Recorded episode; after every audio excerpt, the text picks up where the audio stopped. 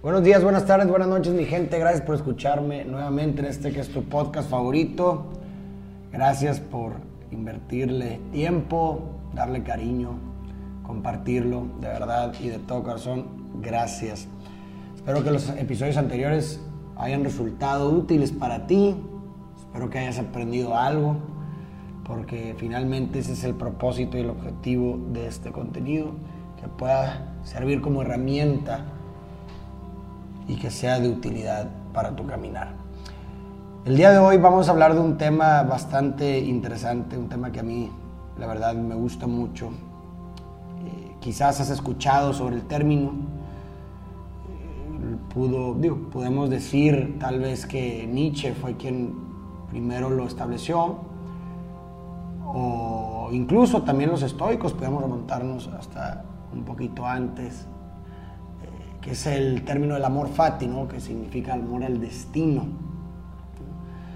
Eh, amor eh, al destino significa aprender a aceptar todo lo que sucede en la vida, eh, incluyendo las partes oscuras. Sabemos que la adversidad es inherente en la existencia y que es inevitable también el dolor. Y muchas veces el resentimiento surge cuando esperamos algo de la vida y la vida nos entrega lo contrario tenemos cierta expectativa de algo y ese algo resulta ser distinto. De hecho, hay una definición, o una, sí, una definición de un doctor, del doctor Fred Loskins de la Universidad de Stanford, que me parece brillante, que habla que eh, lo fundamental dentro del rencor y del resentimiento es no haber obtenido algo que querías. Es decir, cuando tú querías un sí, pero obtuviste un no. Y si nos podemos observar las distintas situaciones que nos han causado resentimiento a lo largo de nuestra vida, podemos ver esa, esa dialéctica entre el sí y el no, esa dicotomía más bien entre el sí y el no. Entre que, no sé, digamos, querías que querías eh, que te amaran de pequeño, pero no te amaron, no obtuviste un no, la vida te dio un no. Querías que tu pareja te fuera fiel, pero no tuviste un sí o tuviste un no. Eh, querías que tus amigos no te traicionaran, no traicionaran tu confianza, pero no lo hicieron. Más bien, sí lo hicieron, obtuviste un no. Y todas esas situaciones que contrarian tus expectativas, y te das cuenta, son las causantes finalmente del resentimiento. ¿Y qué es el resentimiento? Pues bueno, como el nombre, como el nombre lo indica, resentir, es decir, es eh, una apertura, reapertura de la herida conforme pasa el tiempo. Es un vínculo emocional dañino que se reabre una y otra vez, que no sana, que requiere de un perdón, requiere de un reconocimiento para poder cerrar, si así lo quieres ver. Por eso es resentirse resiente el dolor, se resiente el, coraje que alguna situación del pasado te causó. Y pues lo, fundamental, o más bien la idea del amor fati es poder, eh, en este sentido, es poder integrar exitosamente el no en nuestras vidas. Somos, eh, somos difíciles para aceptar un no. Ahora imagínate un no de la vida, y más cuando esperas muchas cosas de ella. Entonces ese es el, amor al destino, el, poder integrar exitosamente el no, estar en paz con que, con que la vida no tiene que ser necesariamente como uno quiere que sea. Estar eh, en paz con que la vida no tiene la obligación de que así lo sea. Eh, estar en paz con que la vida nos puede decir no cuando ella quiera. Que no tiene por qué cumplir con nuestras expectativas y entonces poder tener la habilidad de, continuar con, nuestra vida sin prejuicio, ¿no? creo que eso es fundamental dentro del amor fati, eh, continuar nuestra vida sin prejuicio. ¿Qué significa esto? Poder estar dispuestos a darle una oportunidad a lo que sigue. Y eso me parece que es lo fundamental dentro de la aceptación o del reconocimiento.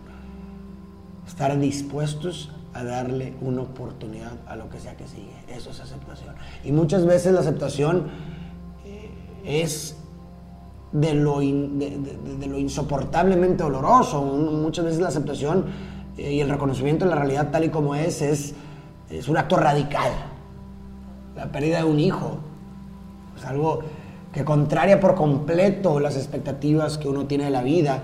Uno espera en este sentido tu hijo te entierre, no que tú entierres a tu hijo, ¿no? Es un, es un contraste radical y por consecuencia requiere de una aceptación de la misma magnitud radical.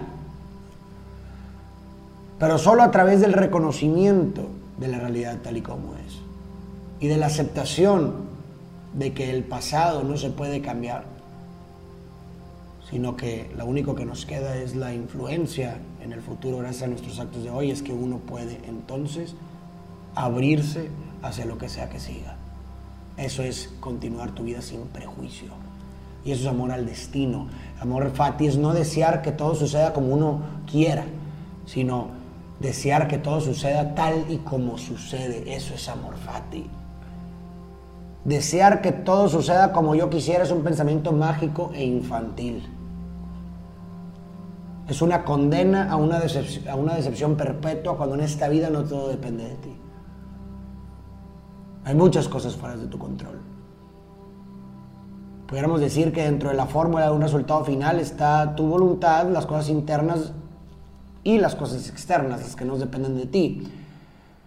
Si yo quiero que algo suceda, pues bueno, lo que a mí me corresponde es mi actuar, mi voluntad, pero en el resultado también influyen factores externos, variables externas como el actor de los demás, que, están fuera que está fuera de nuestro control. Y eso es solamente un ejemplo, influyen muchísimas variables externas también. El individuo no está aislado de su ambiente, no existe, ningún, individuo en el vacío. Y todo eso influye en el resultado de algo, por lo que como hay tantas variables externas que influyen en el resultado, pues no siempre las cosas van a ser como uno quiere que sean. Y por lo menos podemos mirar en retroacción nuestras vidas para darnos cuenta que así lo es. Podemos mirar incluso esta pandemia actual en la que vivimos para darnos cuenta de que la vida nos puede decir no cuando ella quiera y que no tiene la obligación de ser como nosotros queremos que sea. Entonces, eh, desear que todo suceda tal y como queremos es un pensamiento mágico infantil, como vengo diciendo. Entonces, mi único deseo en este sentido es que las cosas sean, o que las cosas sucedan tal y como suceden, y, poner, y poder tener la gallardía de poder seguir con mi vida. Eso es amor fati. Amor fati es, eh, haré lo mejor que pueda con lo que tenga y en donde estoy y que pase lo que tenga que pasar. Eso también es amor fati. Haré lo que a mí me corresponda y que pase lo que tenga que pasar. Amor al destino. Eso también es amor fati. Decía, aquí les comparto una cita de Nietzsche. Mi fórmula para expresar la grandeza del hombre es el amor fati. Es decir, no desear nada diferente de lo que es ni en, el, futuro, ni en el pasado, ni para toda la eternidad. No solo soportar lo necesario, sino amarlo. Eso es un acto radical. No solo soportar lo que sea necesario soportar, sino también amarlo. Qué fuerte expresión, radical. Y bueno, pues, eh, ¿cómo podemos llevar este pensamiento a la práctica?